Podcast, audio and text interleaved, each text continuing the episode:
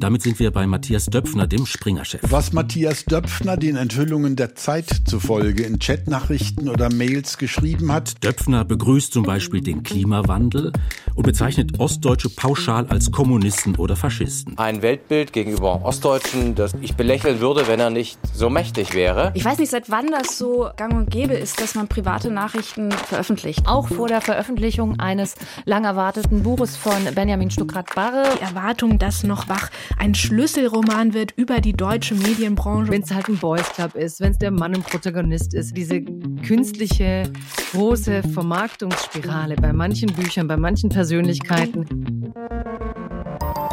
Deutschlandfunk Kultur. Lakonisch, elegant der Kulturpodcast. Mit Christine Watti. Und mit Julius Stucke. Hallo Christine, hallo ihr alle. Ich freue mich sehr, dass du hier bist und dass ihr alle uns hört. Und hallo, großes Thema der Woche, dass du es uns so leicht gemacht hast, dich auszuwählen, weil uns eigentlich gar keiner eine andere Chance gegeben hat, als uns in die Berichterstattung einzureihen, rund um gleich drei in wenigen Tagen aufeinanderfolgende größere Veröffentlichungen rund ums Thema Macht und Machtmissbrauch im großen Medienhaus Axel Springer. Ja, das stimmt. Ähm, das hast du wunderschön zusammengefasst. Die Collage hat euch auch schon in diese Richtung geführt. Was ist da los? Wir haben gleichzeitig die Zeit, die, jetzt ist es ungefähr eine Woche her, heute ist Mittwoch der 19., die eben Chatnachrichten von Matthias Döpfner mutmaßlich äh, veröffentlicht und ähm, damit das Ganze angestoßen hat. Und dann ist da noch ein Podcast, der jetzt diese Woche erschienen ist. Genau, der ist am Montag rausgekommen, der heißt Boys Club. Es sind erst zwei Folgen da, der sich aber auch mit dem Thema Macht, Machtmissbrauch beruht auf einer langen, längeren Recherche, also nicht einfach nur rausgekippt, sondern da wurde schon lange dran gearbeitet von Pia Stendera und Lena von Holt, die sich auch mit diesen Strukturen im Haus Axel Springer beschäftigen und dafür auch viele Mitarbeitende und andere Menschen rund um den Konzern befragt haben haben und dann auch noch heute, 19. April 2023, eine Buchveröffentlichung, die flankiert wurde von viel, viel neugierig machenden Insta-Stories und auch viel mediale Aufmerksamkeit mhm. von Benjamin von Stuckrad-Barre. Noch wach heißt dieses Buch, beruht mutmaßlich auf diesen Worten, die der ehemalige Bildchefredakteur Julian Reichelt an eine Mitarbeitende des Nächtens geschickt haben soll. Also war klar, irgendwas ist da auch drin mit Axel Springer. Ja. Das muss was damit zu tun haben, zumal man weiß, dass Benjamin von Stuckrad-Barre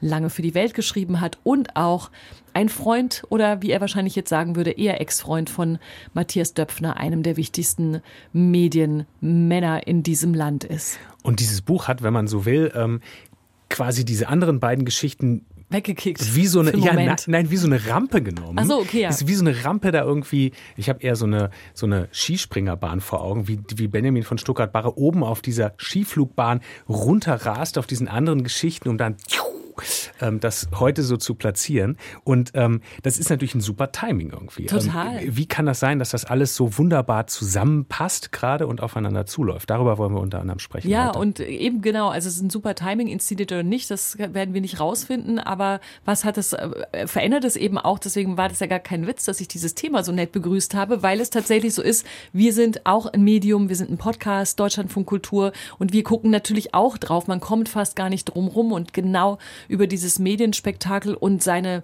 Nachhaltigkeit oder halt nicht Nachhaltigkeit wollen wir gerne sprechen, denn überall sind Inhalte drin versteckt.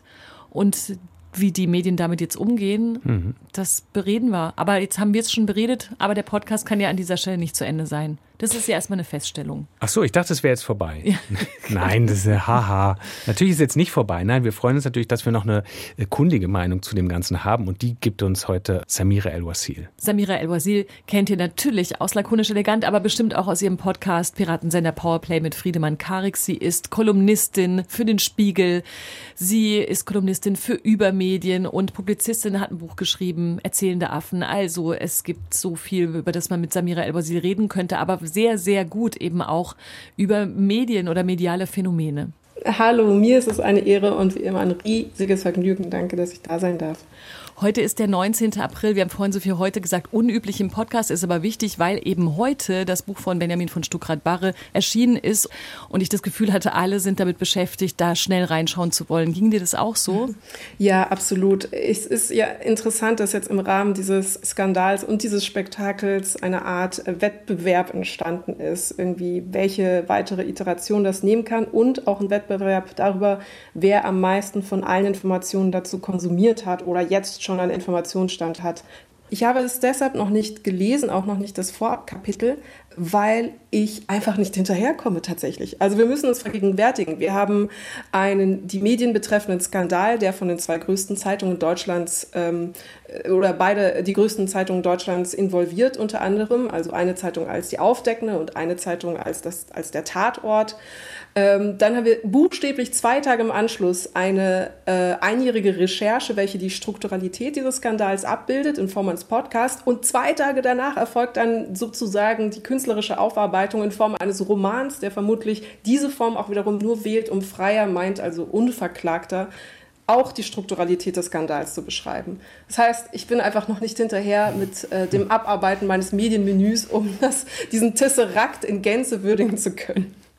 Habt ihr es denn schon gelesen? Habt ihr schon reinschnuppern dürfen? Also ich habe rein gelesen. Ich weiß gar nicht, wahrscheinlich bin ich irgendwie in der Mitte des zweiten Kapitels und ähm, würde mir überhaupt noch nicht zutrauen, jetzt zu sagen, wie ich das finde oder ob das alles gut oder schlecht ist. Man erfährt, glaube ich, im Moment auch aktuell natürlich viel aus dem Interview, das Benjamin von Stuckrad-Barre dann dem Spiegel gegeben hat. Ich finde so interessant, dass während ich drin gelesen habe, das passiert ist, was mir schon die ganze Zeit in dieser ganzen Geschichte passiert und was mir selber auch an manchen Stellen wirklich unangenehm ist, dass es so eine es werden eben immer diese Momente ja wirklich getriggert, in denen man normalerweise auch Boulevard-News äh, konsumiert. Also natürlich ist da, äh, gibt es schmutzige Details doch sicherlich irgendwo im Buch. Natürlich hört man krasse Geschichten im Podcast und natürlich irgendwie sind diese Chatnachrichten total skandalös und man ist auf einmal im Handy drin von dem einem der bedeutendsten Medienmenschen und so weiter. Und ich finde es gar nicht so leicht, immer dann daraus zurückzutreten und zu überlegen, was ist der Mehrwert und was davon wird eigentlich bleiben und was erzählt mir wirklich was über einen großen Medienskandal oder eine Tradition eines Medienhauses, die sich unbedingt so nicht fortsetzen darf. Und dieser Boulevardanteil in dem, was uns da vorgelegt wird, da frage ich einfach mal dich, Samira, was mache ich denn damit? Also es ist, weil da, da gibt es nochmal so eine, es ist anders natürlich, als sich mit den Panama Papers auseinanderzusetzen.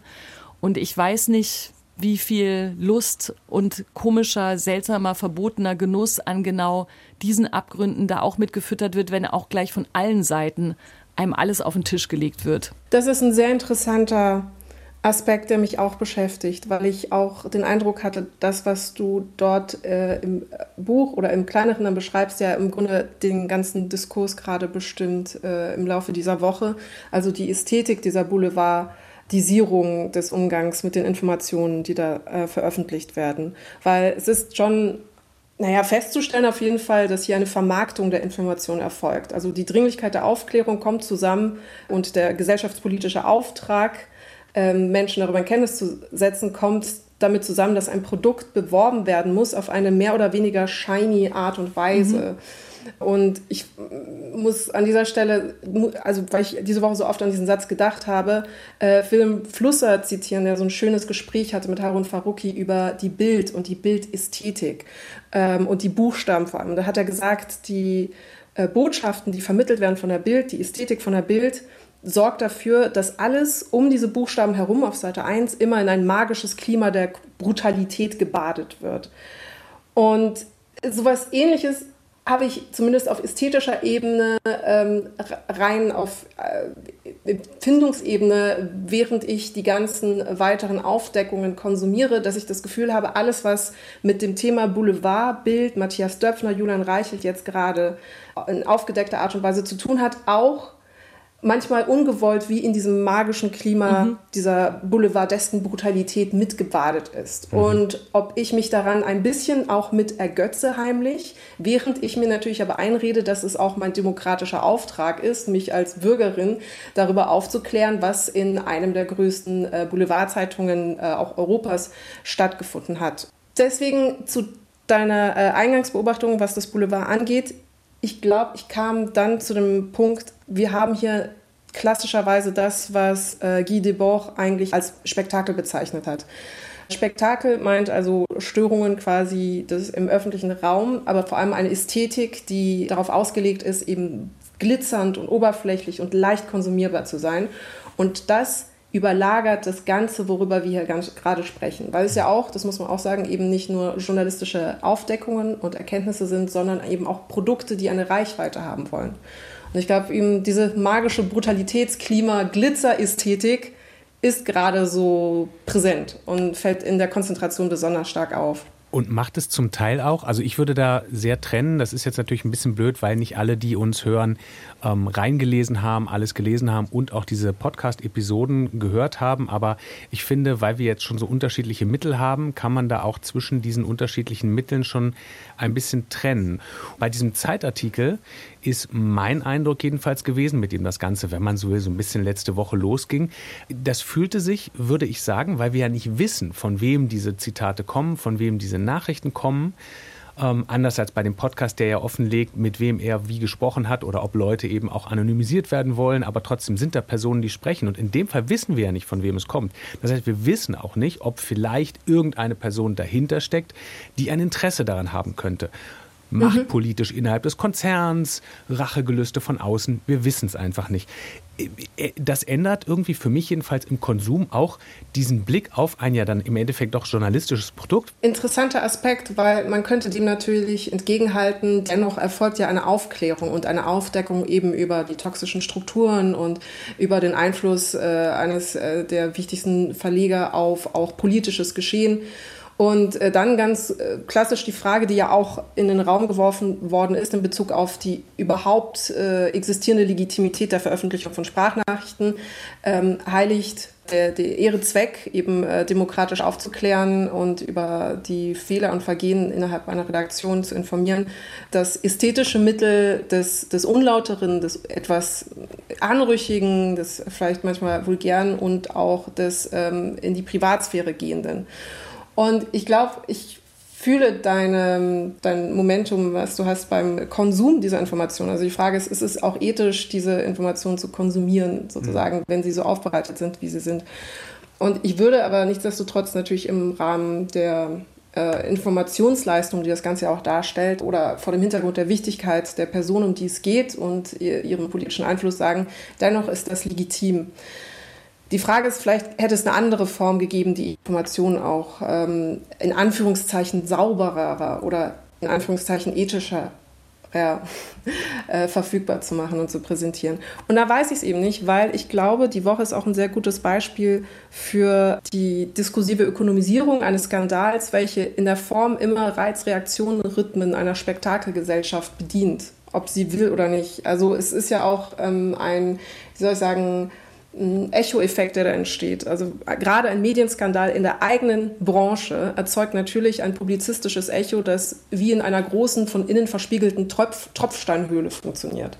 Also jeder muss sich ja auch als Medienschaffender zu diesem Medienskandal in irgendeiner Form verhalten. Äh, also muss nicht, aber hat natürlich nachvollziehbarerweise das Bedürfnis. Das heißt, ich glaube, diese, diese verschiedenen Aspekte vermischen sich. Irgendwie das gefühlt Unlautere, die Wichtigkeit der Informationen, die Ökonomisierung, der Umstand, dass die Medien über die Medien kritisch schreiben müssen, das Spektakel und der Skandal. Ist es schon auch noch mal was, dass wir eigentlich in der, in der medialen Rezeption auch ein Abbild dessen sehen, was eigentlich kritisiert wird? Also der Boys mhm. Club mhm. kriegt am Ende schon immer noch die meiste Aufmerksamkeit, selbst wenn er im guten oder sich rehabilitierenden Moment daherkommt.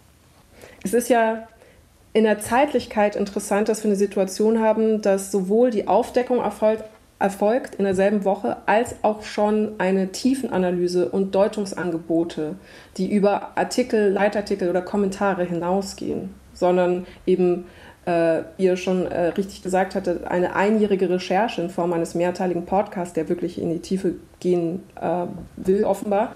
Äh, und ein ganzes Buch, also eine künstlerische Ausfertigung. Also wann Mhm. hatten wir, normalerweise hat man immer eine Entzerrung sozusagen der Aufarbeitung der Skandale. Man hat den Skandal, dann gibt es eben äh, den, nach, den klassischen Nachrichtenzyklus äh, eines Skandals und einer Meldung, also die Irritation, das Flirren, äh, die tiefergehende Recherche, die Gegentakes, die Takes zu den Gegentakes und dann nochmal eine Meta-Aussage. Ähm, Im Grunde genommen ein Tag auf Twitter, aber eben gezogen auf äh, irgendwie die längeren Medienereignisse, meistens dann über mehrere Wochen.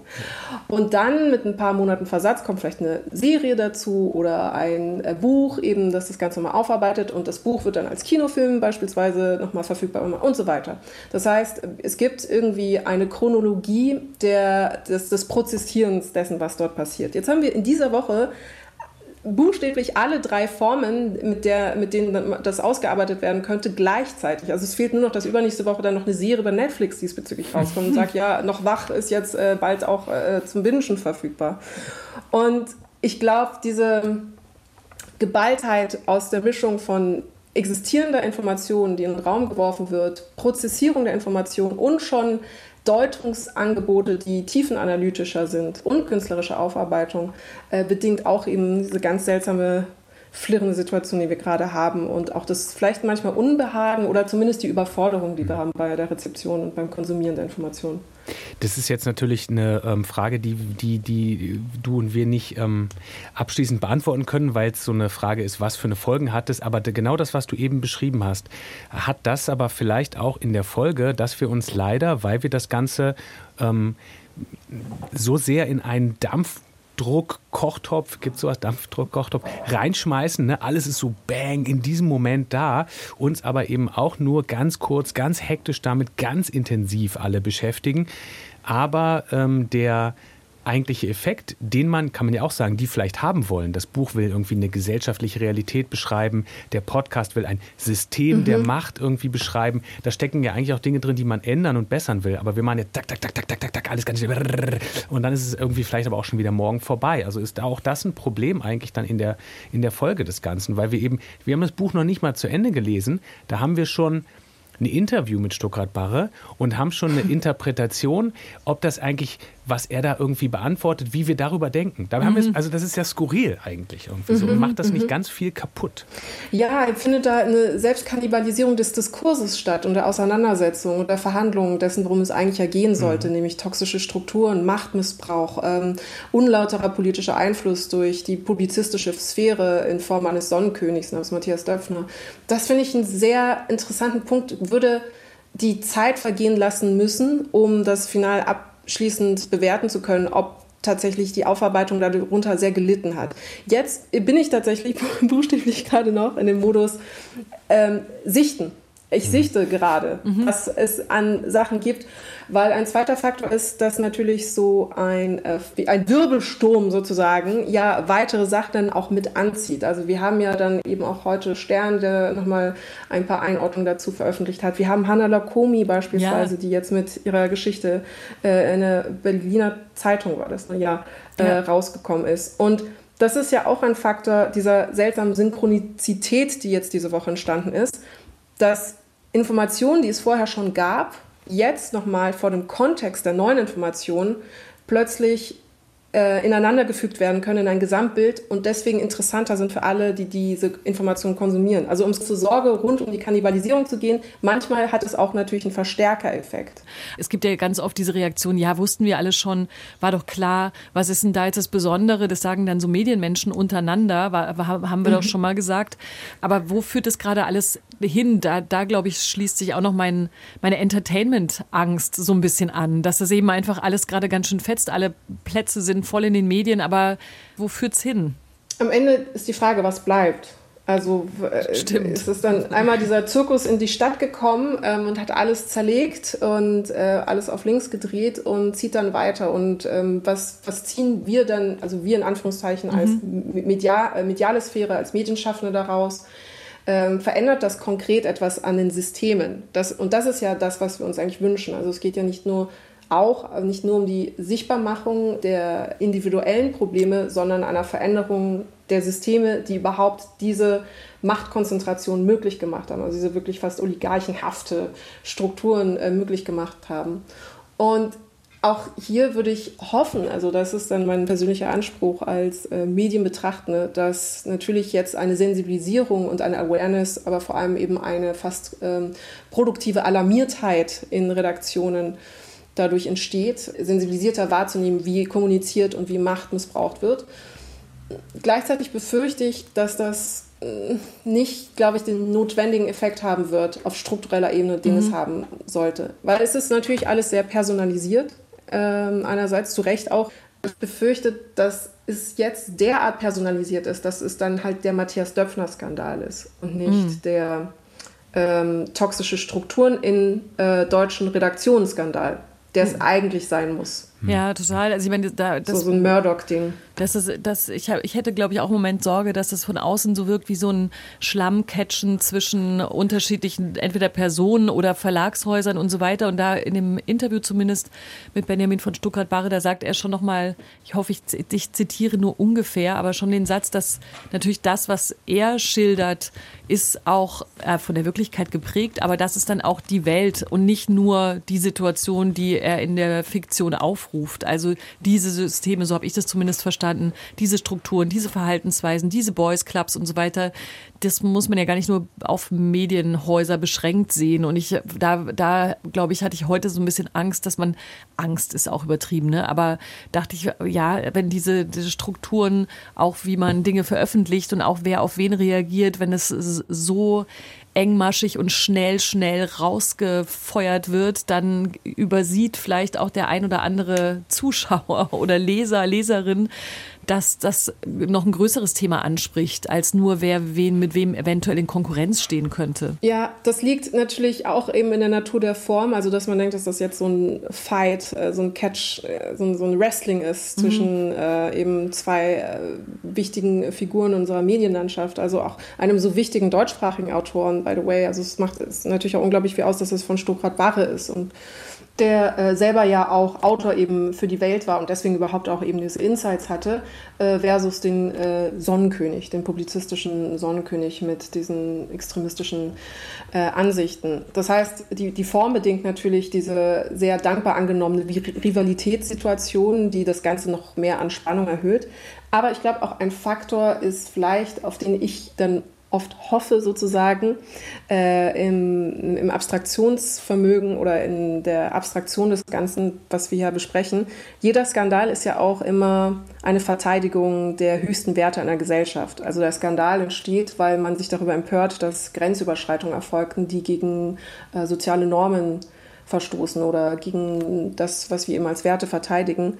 Und das erfolgt aber eben durch diese Medienrituale, die wir ja gerade beschrieben haben und mhm. die uns eben an mancher Stelle ein bisschen ja, irgendwie seltsam anmuten, weil es ja eben um die äh, Verteidigung der sozialen Normen geht. Ähm, aber diese Medienrituale beinhalten ja dann natürlich eben auch eben Kritik und Empörung und Abgrenzung und Bewertung und Analyse und Auseinandersetzung.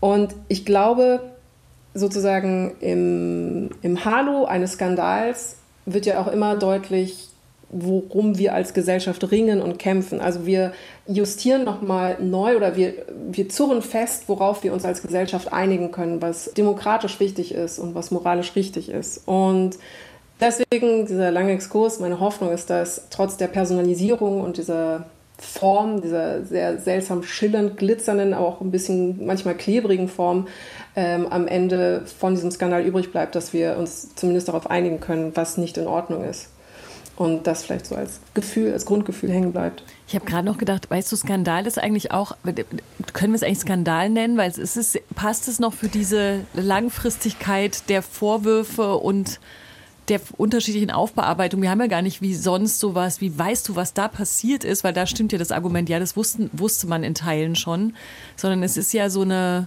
Vielleicht ein hyperobjektives Spektakelskandal ein hyperobjektiver Spektakelskandal. Aber ich weiß absolut, was du meinst, weil Skandal ist auch punktuell natürlich. Genau. Also es gibt diese äh, Eruption und dann äh, hat man eben diese, diese massive Grenzüberschreitung, die dann thematisiert wird. Und das ist ja ein Skandal nicht auf Raten, aber eben etwas, das lange schwelte und äh, ein systemisches Versagen. Ich meine, es ist ja, es ist ja, ich dachte nur gerade, es ist ja auch am Anfang so gewesen, dass man in den Anfängen auch vom MeToo-Skandal vielleicht gesprochen hat und mhm. irgendwann hat man mhm. nur noch von MeToo gesprochen und mhm, ähm, weil eben irgendwie klar war, dass es nicht mehr nur so diesen punktuellen Moment hat. Und deshalb, und das schließt ja im Prinzip an deine Hoffnung an, aber das will ich eigentlich, äh, eigentlich hätte man deine Hoffnung gerade auch schon so als Schlusswort fast stehen lassen können, Samira, weil ich würde sagen, das ist so ein bisschen der Punkt, ne, dass man trennen muss zwischen diesen beiden Sachen, die wir da erlebt haben. Also wir haben einerseits ja ähm, diesen Machtmissbrauch, ähm, der in dem Boys Club Podcast drinsteckt und wir haben aber auch zum Beispiel diese politische Einflussnahmeebene. Und bei dieser politischen Einflussnahmeebene ist ganz ehrlich gesagt ähm, meine Hoffnung so ein bisschen, naja, weil man halt, ähm, weil dieser Spruch schon Jahrzehnte alt ist, mit der Bild fährst du nach oben, mit der Bild fährst du wieder nach unten, ja, so. Ähm, da hat sich auch irgendwie nie was so richtig dran geändert. Während bei dem anderen Punkt, bei der Geschichte des Podcasts, ich eben schon, genau wie bei MeToo, eben auch den Eindruck habe, von der Basis her, das klingt ein bisschen platt, aber von der Basis her verändert es sich, weil vielleicht jede und jeder Einzelne über das in seinem Umfeld nachdenkt und über diese Normalitäten scheinbare nachdenkt und denkt, okay, vielleicht bin ich in einem System groß geworden, mhm. ähm, wo ich selber im Rahmen meiner Möglichkeiten irgendwie anders drüber denken sollte als bisher. Dieses und jenes ist mhm. eben nicht okay. So. Mhm. mhm. Das glaube ich auch. Wie wichtig findest du, Samira, wer gerade spricht in dem Hyper, wie hieß es jetzt nochmal? Systemisches Versagen, ähm, der hyperobjektive Spektakelskandal. Mhm. Die Sprecherpositionen sind immens wichtig. Es liegt aber auch in der Natur der Sache, dass Betroffene und äh, Opfer dieser Systeme natürlich nicht offen sprechen wollen. Mhm. Der Skandal hierbei ist eine, selbstverständlich aber auch, dass die Situation nach wie vor so zu sein scheint, dass sie glauben, nicht offen sprechen zu können. Das heißt, wirklich überwunden hätten wir das Ganze, auch dieses systemische äh, Versagen, wenn Betroffene wissen, dass sie sicher offen sprechen könnten, gerade eben in einer äh, deliberativ organisierten äh, Mediendemokratie oder äh, Demokratie, die äh, auf die Medien angewiesen ist. Deswegen, ich wünschte mir natürlich viel mehr Sichtbarkeit für die Personen, die äh, gelitten haben unter diesen strukturellen, auch also symbolischen Misshandlungen einer, einer redaktionell toxischen Arbeitssituation. Äh, und gleichzeitig äh, sollten sie aber aus Schutz eben vor nach wie vor existierender toxischer redaktioneller Arbeitssituationen äh, nicht vorgeführt werden oder nicht, ähm, um unseren Voyeurismus zu stellen, irgendwie präsentiert werden. Ja. Deswegen sehe ich da irgendwie ein Dilemma. Also ich würde sie mehr sehen wollen und gleichzeitig zeigt uns der Umstand, dass man noch um sie fürchtet sozusagen oder Sorgen hat, dass irgendwie äh, Repressalien für sie geben könnte, zeigt ja das ganze Problem, welches im Kern existiert eben. Ja, aber siehst du, das, ich finde, das sieht man jetzt gerade auch nochmal so deutlich, wenn man jetzt den Podcast nimmt, den Pia Stendera und äh, Lena von Holt recherchiert haben und erzählen, die wiederum nur mit verfremdeten Stimmen arbeiten können von den Protagonistinnen, zumindest ist es am Anfang so, ich weiß ja nicht, wie das weitergeht. Und parallel dazu heute Glammy, Shiny, Benjamin von Stuckrad-Barre im Anzug ja. überall zu sehen, irgendwie der ganze Vorlauf. Promis ringen sich um dieses Buch, obwohl sie es nicht gelesen haben, aber finden, glauben ja. ihm, dass das natürlich alles äh, gut sein wird, was er da veröffentlicht und so weiter. Und ich weiß schon, es ist ein bisschen fies, das zu vergleichen, weil es geht um unterschiedliche Ebenen, aber mir ähm, also ich hatte eben auch das Gefühl, da reproduziert sich und zeigt sich sehr deutlich das, wo man gar nicht so lange drin rum analysieren und interpretieren muss, was sich wann, wo, wie ändern muss. Man sieht es da. Also verfremdete Stimme im Podcast versus äh, ein anderer Mensch, der lange für Springer gearbeitet hat und da aber rausgekommen ist und jetzt nochmal aufräumt und umringt ist von Glitzer, ehrlich gesagt ich, ich, ich fühle das, ich habe da dann auch manchmal eine äh, unberechtigte Grimmigkeit, unberechtigt deshalb, weil er natürlich jetzt äh, in der Form jetzt nicht großartig was dafür kann, aber ja. ich empfinde es dann auch als ungerecht, dass eben im Rahmen der Aufmerksamkeitsökonomie auch wieder erst ein prominenter weißer Mann in Anführungszeichen ähm, diese, diese Bühne bekommt oder die, dieses Gehör findet wohingegen ja vorher trotzdem auch schon äh, insbesondere eben äh, Frauen, die in der redaktionellen Hierarchie weiter unten waren oder die nicht prominent sind äh, und wie man im Podcast beispielsweise auch hört, äh, oftmals einen Migrationshintergrund haben oder ähm, Arbeiterkinder sind, das kommt ja noch hinzu, eben nicht dieselbe Bühne und nicht denselben roten Teppich ausgerollt bekommen, außer eben als Zeuginnen gegen den bösen Chefredakteur oder als Zeuginnen gegen äh, den bösen Verleger. Und diese Disparität, und die, ich bin ja auch unglaublich ungerecht jetzt an dieser Stelle, wie gesagt, äh, und man kann mir auch gerne da eine Vermischung der Kategorien vorwerfen, nehme ich gerne an als Kritik, finde ich aber trotzdem auch irgendwie ungerecht und unfair. Weil solange das der Fall noch so ist, solange diese Disparität ja da ist, dann haben wir ja das Problem offensichtlich mhm. noch nicht gelöst. Also das ist ja die Demonstration dessen, was wir eigentlich ja die ganze Zeit kritisieren oder was ja auch eben jetzt in dieser Woche insbesondere oder jetzt schon seit einem Jahr aufgearbeitet wird und kritisiert werden muss. Und dennoch ist das Ergebnis all dieser Zeit jetzt und dieser Überlegungen, der äh, prominente Mann auf dem roten Teppich umringt von Leuten, die jetzt auf seiner Seite sein wollen, ähm, die Bild kritisieren möchten, mithilfe seines Buchs, mithilfe eines Produkts und auf der anderen Seite eben äh, ein System, das nach wie vor das aber weiter aufrechterhält und noch nicht korrigiert wurde. Ja, total. Ich hätte eine Sache allerdings sehr viel lässiger gefunden, einen Move. Also sollte ähm, Benjamin von Stuckrad-Barre diesen Podcast regelmäßig hören, wovon ich natürlich stark äh, ausgehe, dann würde ich sagen, äh, ich wünsche mir, ich hätte mir von Ihnen eine Sache gewünscht in diesem Spiegel-Interview, ähm, wo, wo, es im Prinzip natürlich am Anfang dieses Interviews darum geht, dass da wahnsinnige Erwartungen geschürt wurden, dass da unglaublich viel Spannung und Geraune war vorher. Ne? Alle warten auf dieses Buch und darauf angesprochen tut er das halt so ab und sagt so Sachen wie, ja, so bewerten Sie das ich nicht. Oder ähm, ja, es gibt Erwartungen, das ist für einen Schriftsteller erstmal schön. Dieses Ausmaß ist für mich ungewohnt, wo ich denke so, es wäre eigentlich sehr lässig gewesen, Herr von Stuttgart-Barre, wenn Sie da gesagt hätten, ja, ihr seid alle drauf reingefallen und es ist doch schön, dass wir jetzt drauf schauen. So. Also das, diese Souveränität irgendwie hätte ich mir eher gewünscht. Das wäre eine schöne Pointe vor allem und ich glaube, die würde auch äh, unserem ja. äh, lieben Freund Stefan Niegemeier sehr gefallen, der auf Übermedien so einen schönen Text darüber geschrieben hat, wie sehr alle auf etwas warten und hoffen, von dem sie nicht einmal wissen, was drinsteht. Also genau. es gab ja eben eine Berichterstattung über diese Blackbox dieses Buchs äh, und alle, ja, das wird total aufregend und spannend und äh, flirren rum äh, und keiner weiß genommen. Ich dachte ehrlich gesagt auch die ganze Zeit, das ist die Pointe. Also während ich selber mich durch die Insta-Stories gekriegt habe und ähm, dann die ganzen Headlines durchgelesen habe und gesehen habe, was wir, wir Medienschaffende gerade so alles rund um dieses Buch auffahren und ich eigentlich immer entweder gedacht, ich würde gerne meinen Beruf wechseln und was, was Sinnvolles tun in der Welt, als jetzt zu überlegen, wie man sich da an dieser Stelle nur einfach dem Hype gegenüber positioniert. Und gleichzeitig dachte ich, das wird uns allen schön auf die Füße fallen, weil es wird eine Enttarnung auf der Meta-Meta-Ebene des Mediensystems geben. So ein bisschen mhm. so Varoufakis-mäßig ne? oder Varoufake-mäßig, wie es Böhmermann vor vielen Jahren mal gemacht hat. Also es ist irgendwas passiert und dann kam tatsächlich, ging es mir ein bisschen ähnlich wie Julius, dass ich dachte, ach so, nö, das ist einfach, genau so ist es. Es ist interessant, also es ist die erste Papstwahl gewordene Buchveröffentlichung, äh, wenn wir uns die Berichterstattung angucken, ja. Das stimmt, bei uns hat auch wirklich jemand gesagt, was ist mit euch? Es wird doch nicht das Neue Testament veröffentlicht, als die, eine weitere Runde darüber einberufen wurde. Wie machen wir das jetzt eigentlich? Da würde ich sagen, wer ist denn gerade Papst? Ja, das stimmt. Das stimmt. Samira, vielen Dank für für, diese, für dieses erste Fazit. Ich, wer weiß, wenn es so weitergeht, dann müssen wir nächste Woche auch schon wieder darüber reden, wenn es noch mehr Publikationen, Veröffentlichungen, künstlerische Ansätze gibt. Aber erstmal war das gut, mal kurz zu überlegen, was passiert denn hier eigentlich gerade. Und zwar mit dir, wie immer. Vielen Dank. Danke vielmals. Wir sprechen uns dann nächsten Mittwoch wieder, um den Fortgang dieser Geschichte zu besprechen und Donnerstag dann zu einem anderen Thema. Vielleicht werden wir so ein Medienpodcast, vielleicht können wir dich abwerben zu uns. Für immer, nur Ach, exklusiv. Voll. Alles Gute dir, bis zum nächsten Mal und äh, da sage ich auch gleich Tschüss Julius Stucke und da sagen wir doch einfach Tschüss für heute, ja, oder? Tschüss Christine Watti, Tschüss euch, danke fürs Zuhören bis hier. Wir freuen uns über Sterne und äh, Kampagnen, die uns großen Brühen machen. Lakonisch elegant der Deutschlandfunkkultur.de ist unsere E-Mail-Adresse für alle Fälle. Vielleicht braucht ihr sie mal für Post an uns. Wir freuen uns. Tschüss. Tschüss.